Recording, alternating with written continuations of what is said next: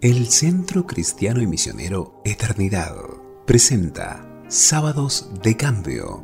Todos los sábados, una hermosa y edificante meditación para nuestras vidas, inspirada desde la palabra de Dios. Hoy, Alfredo Pose, pastor misionero en Iglesia Cristiana Evangélica en Chascomús, Buenos Aires. ¿Qué ve Dios cuando me ve? No mires a su parecer, ni adorante de su estatura, porque yo lo desecho. Porque Jehová no mira lo que mira el hombre, pues el hombre mira lo que está delante de sus ojos, pero Jehová mira el corazón. Primera de Samuel 16, versículo 7. Una canción popular de hace algunos años decía, ¿qué ves? ¿Qué ves cuando me ves? Cuando la mentira es la verdad. Y aunque se trata de un tema secular, tiene algo que hace algunos días me llevó a reflexionar. ¿Qué ve Dios cuando me ve? O mejor dicho, cuando me mira. Porque una cosa es ver, utilizando la facultad de la visión, y otra es mirar, aplicando más precisamente el sentido de observación con detenimiento. Cuando Samuel, el profeta, sacerdote y juez de Israel, estaba en la selección del rey que reemplazaría al rebelde Saúl, miró a los hijos de Isaí buscando un hombre de gran porte, un varón bien viril, fuerte, impresionante y lo encontró en cada uno de los hijos mayores de este fiel israelita. Pero Dios le objetó, no mire su parecer, ni hablar de su estatura, porque yo lo desecho, porque Jehová no mira lo que mira el hombre, pues el hombre mira lo que está delante de sus ojos, pero Jehová mira el corazón. Dios ya había mirado el corazón del menor de los hijos de este varón, un jovencito descartado por todos, aún por su padre, pero aprobado por él, el pastorcito David.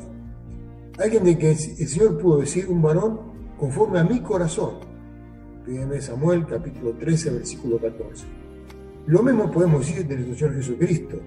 El profeta Isaías lo escribió en su libro, en el capítulo 53, versículo 2, como alguien en quien no hay parecer ni hermosura. Le veremos más inatractivo para que le deseemos.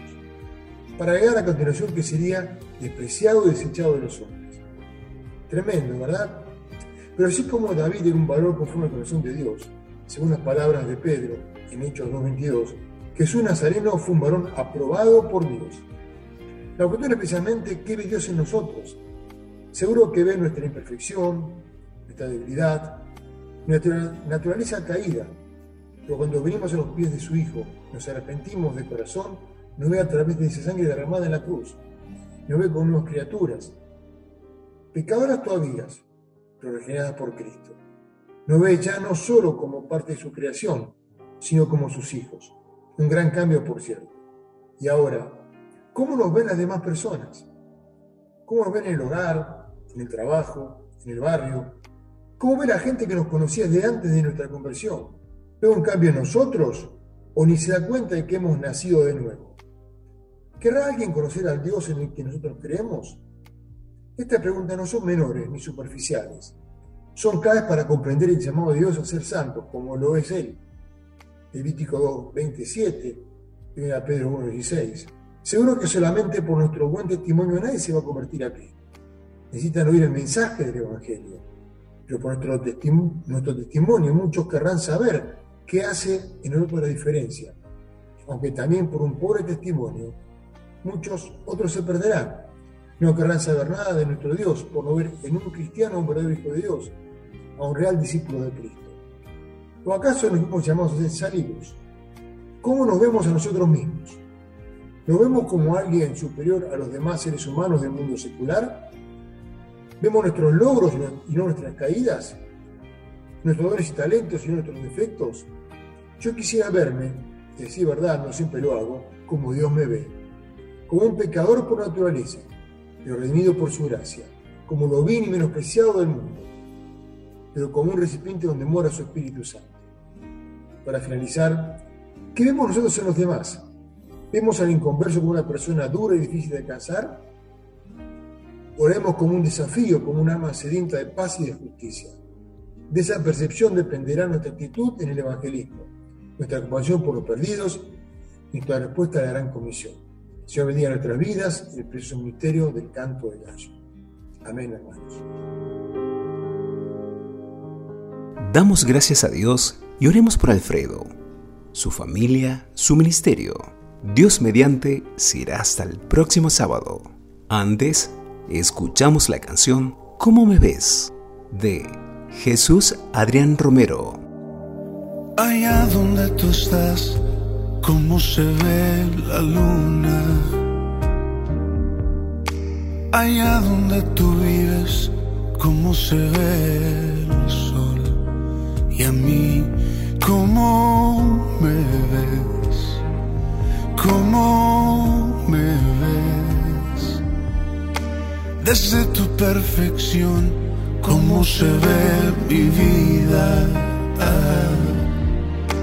Desde tu habitación, cómo se ve mi andar.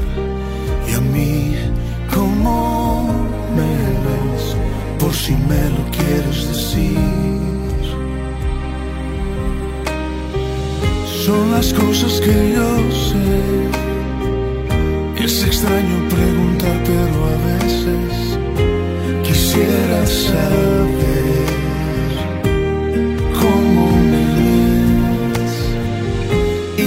amas, ya lo sé. Y me aceptas como soy, pero a veces quisiera saber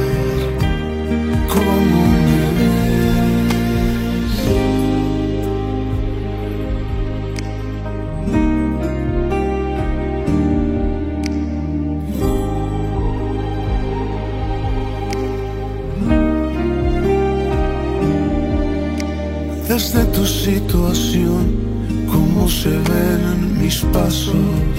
Mm. Desde tu corazón, cómo se ve mi actuar.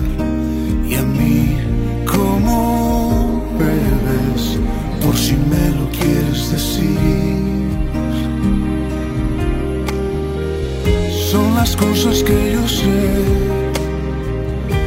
Extraño preguntar, pero a veces quisiera saber cómo me ves y que me amas, ya lo sé. Y me aceptas como soy, pero a veces quisiera saber